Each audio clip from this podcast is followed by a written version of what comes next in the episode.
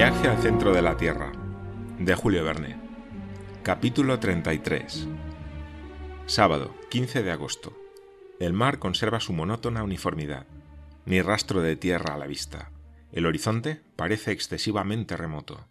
Aún tengo la cabeza aturdida por la violencia de mi sueño.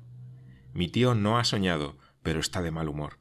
Recorre todos los puntos del espacio con su anteojo y se cruza de brazos con aire enojado. Observo que el profesor Lidenbrock tiende a volverse el hombre impaciente del pasado, y anoto el hecho en mi diario. Fueron precisas mis peligrosas peripecias y mis penalidades para arrancar de él una chispa de humanidad. Pero desde mi curación su naturaleza ha vuelto a recuperar sus derechos. Y sin embargo, ¿por qué enfadarse? ¿No hacemos el viaje en las mejores condiciones?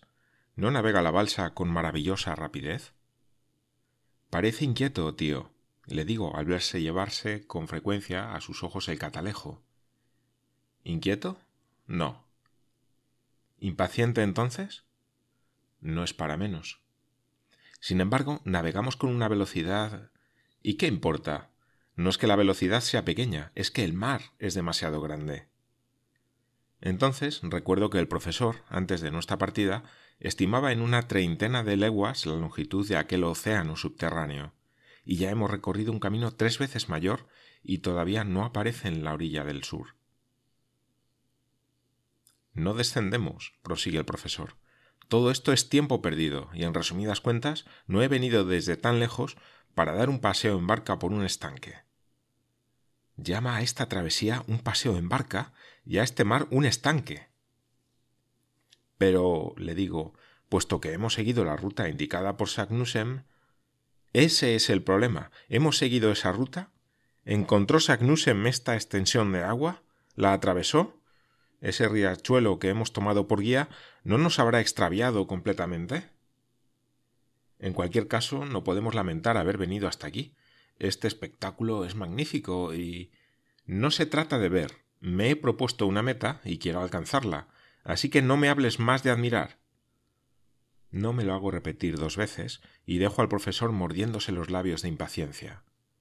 A las seis de la tarde, Hans reclama su paga y le son entregados sus tres rixdales.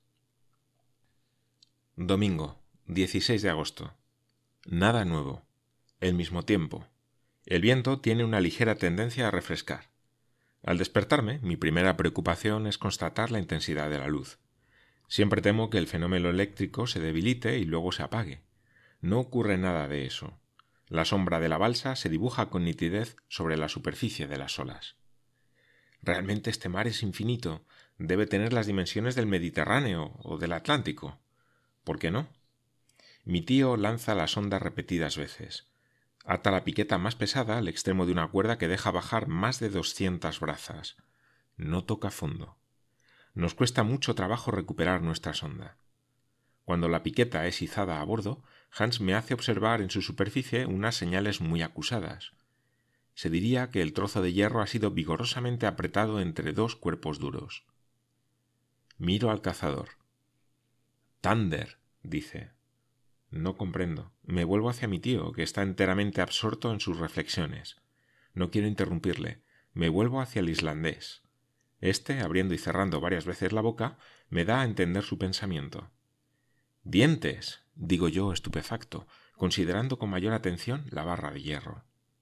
Sí, son dientes, y su huella se ha grabado en el metal.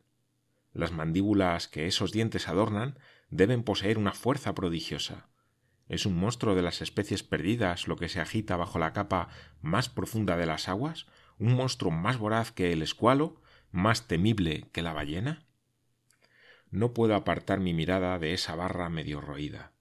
¿Va a convertirse en realidad mi pesadilla de la pasada noche? Estos pensamientos me agitan durante todo el día y mi imaginación se calma a duras penas en un sueño de varias horas. Lunes, 17 de agosto. Trato de recordar los instintos particulares de esos animales antediluvianos de la época secundaria que, sucediendo a los moluscos, a los crustáceos y a los peces, precedieron a la aparición de los mamíferos sobre el globo. El mundo pertenecía entonces a los reptiles. Esos monstruos reinaban como dueños y señores de los mares jurásicos. la naturaleza les había otorgado la conformación más completa. ¡Qué gigantesca estructura! ¡Qué fuerza prodigiosa! Los actuales saurios, los caimanes y cocodrilos más grandes y temibles, no son sino débiles reproducciones a pequeña escala de sus padres de las primeras edades. Me estremezco ante la evocación que hago de estos monstruos. Ninguna mirada humana los ha visto vivos. Aparecieron sobre la Tierra mil siglos antes que el hombre, pero sus osamentas fósiles, encontradas en esa caliza arcillosa que los ingleses llaman lías, han permitido reconstruirlos anatómicamente y conocer su colosal conformación. En el Museo de Hamburgo he visto el esqueleto de uno de esos saurios que medía treinta pies de longitud.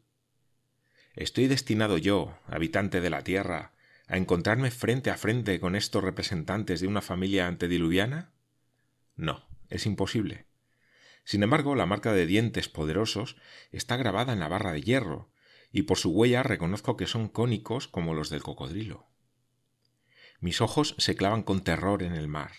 Temo ver brotar de él a uno de esos habitantes de las cavernas submarinas. Supongo que el profesor Lidenbrock comparte mis ideas, si no mis temores, porque después de haber examinado el pico, recorre el océano con la mirada. Al diablo, digo para mis adentros. Vaya idea que ha tenido al lanzar la sonda. Ha molestado algún animal en su refugio y si somos atacados durante la navegación. Echo una ojeada a las armas y me aseguro de que están en buen estado. Mi tío me ve hacerlo y aprueba con un gesto.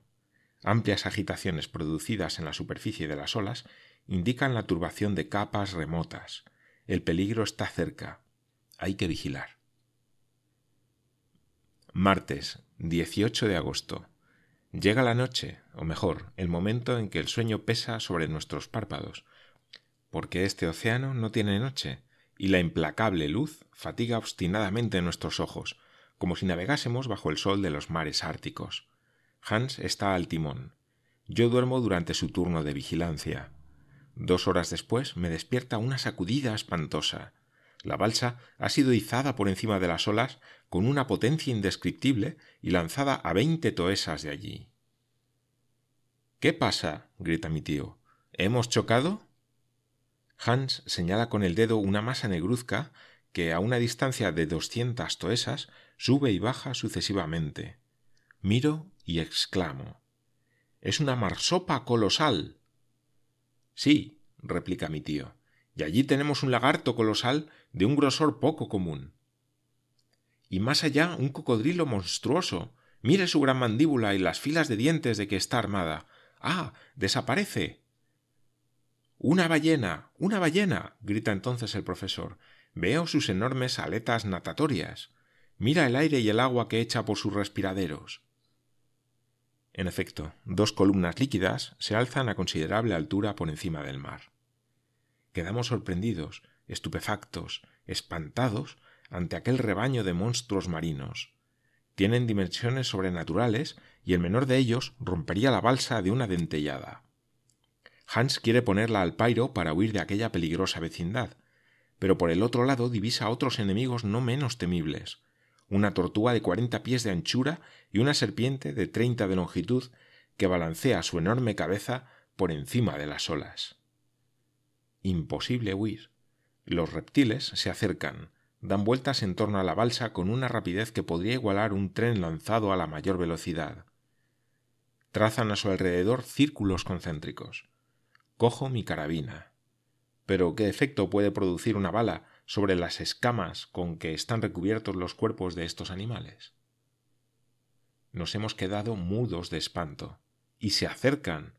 Por un lado un cocodrilo, por otro una serpiente. El resto del rebaño marino ha desaparecido.